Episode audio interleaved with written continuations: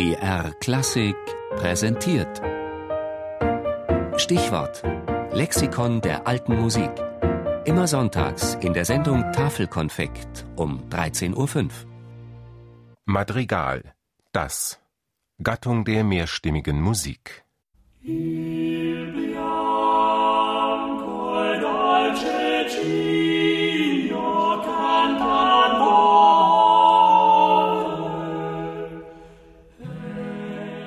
Il bianco e dolce cigno, der weiße und sanfte Schwan. Mit diesen Worten beginnt eines der berühmtesten Madrigale des 16. Jahrhunderts.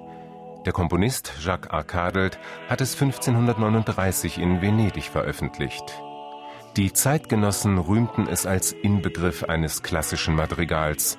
Man lobte die vollkommene Ausgewogenheit von Deklamation, Melodik und Klang, bewunderte insbesondere die nobile sprezzatura, die edle Leichtigkeit und Gelassenheit, der man die komplexe Kompositionsarbeit nicht anhört.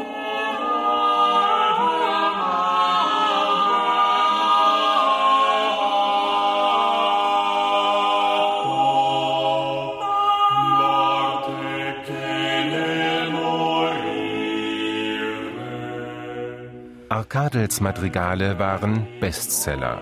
Sein erstes Madrigalbuch von 1539 erschien bis 1654 in mindestens 43 Ausgaben. Kein anderer Druck in dieser Zeit wurde so oft aufgelegt. Allein an diesen Zahlen sieht man, das Madrigal war die Königsdisziplin der Kompositionskunst während der Spätrenaissance, vergleichbar etwa mit dem Streichquartett zur Beethovenzeit.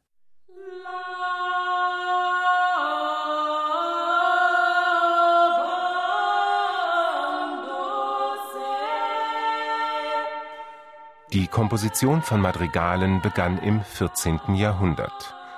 Das Wort kommt vermutlich von dem lateinischen Begriff cantus matricalis, Gesang in der Muttersprache. Damit ist schon das Besondere am Madrigal genannt, in einer Zeit, in der in ganz Europa noch das Lateinische die Sprache der Kirche und Gelehrten war.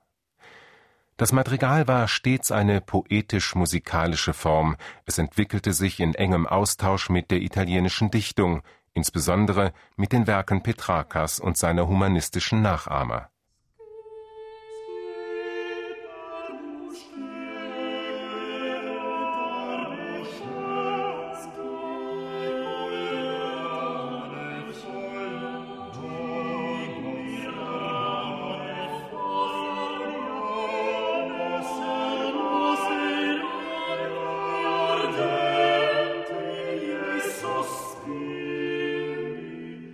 Adrian Willert und Cipriano de Rore gaben dem Madrigal um 1550 seine individuelle Klangsprache im Rahmen eines höchst kunstvollen kontrapunktischen Satzes.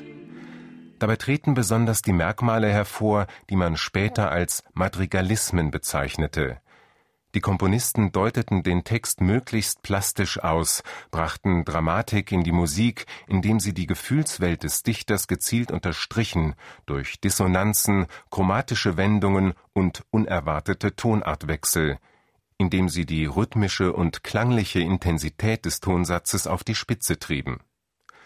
Unübertroffen in dieser Hinsicht sind die expressiven Madrigale aus der Feder von Carlo Gesualdo da Venosa, einem der letzten großen Meister, die das polyphone Madrigal um 1600 noch einmal zu einer späten Blüte brachten